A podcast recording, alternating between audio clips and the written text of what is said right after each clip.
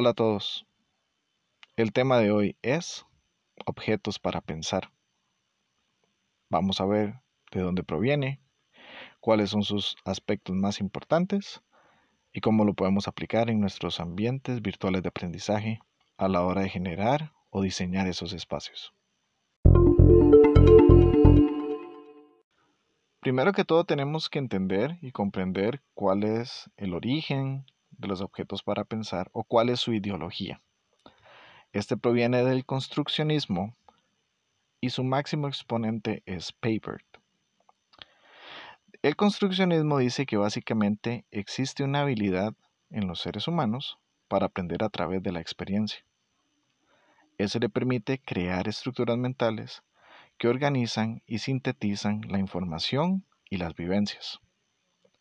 En este mismo construccionismo, el rol de los aprendices es totalmente activo. Ellos son diseñadores de su propio proyecto y constructores de su aprendizaje y además tiene otros dos componentes muy importantes, los cuales son la sociedad y la cultura, que tienen que facultar al aprendiz para poner a disposición todo lo que aprende y los recursos necesarios. Se menciona también que tiene que tener un pensamiento matético. ¿Y qué quiere decir matético? Que debe tener un conocimiento sobre el conocimiento previo. Sé que suena irónico, pero es así. Si ellos están conscientes de su conocimiento previo, pueden generar nuevos conceptos y resolver conflictos actuales y lo que les permitirá generar conceptos totalmente nuevos. Ya teniendo conocimiento de su fundamento ideológico, podemos decir que la teoría de Papert tiene tres conceptos fundamentales, los cuales son objetos para pensar, entidades públicas y micromundos. En el caso de los objetos para pensar, quiere decir que es un objeto que puede ser utilizado por un sujeto para pensar en otras cosas y que ésta le den significado.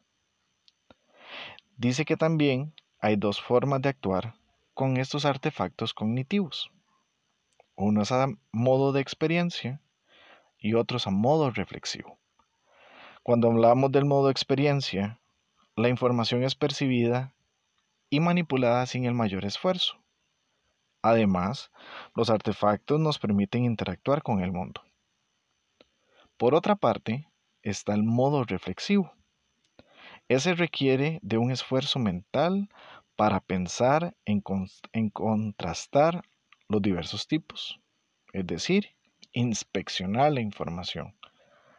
Además, en este caso los artefactos son más explícitos en el conocimiento que contienen. Ambos son fundamentales para poder comprender cómo se utilizan estos objetos para pensar. Ahora, entidades públicas. Cuando hablamos de entidades públicas, son construcciones de conocimiento desde una visión más pública. ¿Qué quiere decir eso? Cuando el aprendiz está consciente que está involucrado en una construcción que puede ser mostrada probada, discutida y evaluada por otras personas. Existe una total interacción. Se le dice que es una entidad pública porque ese desarrollo que vamos a tener de este objeto para pensar puede ser visible y puede estar presente sin la necesidad que el aprendiz esté ahí. Básicamente es el producto de sus conocimientos y el de cómo aplica esos conocimientos para la creación de otros nuevos. Es así como nosotros podemos establecer que son visibles, que son tangibles y que son evaluables. Por último, tenemos micromundos. Este es un modelo para realizar representaciones de una realidad inmediata sobre un tema en específico, que luego será refinado o pulido por parte de los aprendices.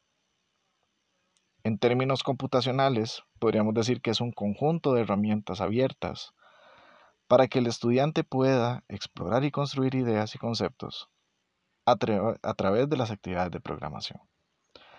En otras palabras, los micromundos son aquellos espacios o aquellos ambientes controlados que los aprendices y los facilitadores vamos a utilizar para la generación de nuevos contenidos.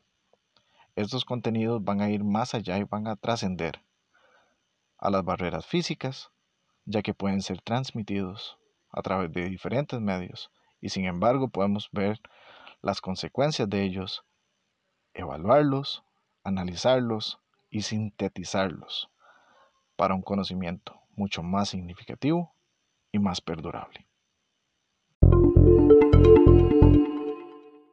Y así es como podemos resumir lo que es la teoría de los objetos para pensar, algo que nos va a ayudar a comprender mejor la interacción que hay en estos ambientes virtuales de aprendizaje. Nos vemos la próxima. Chao.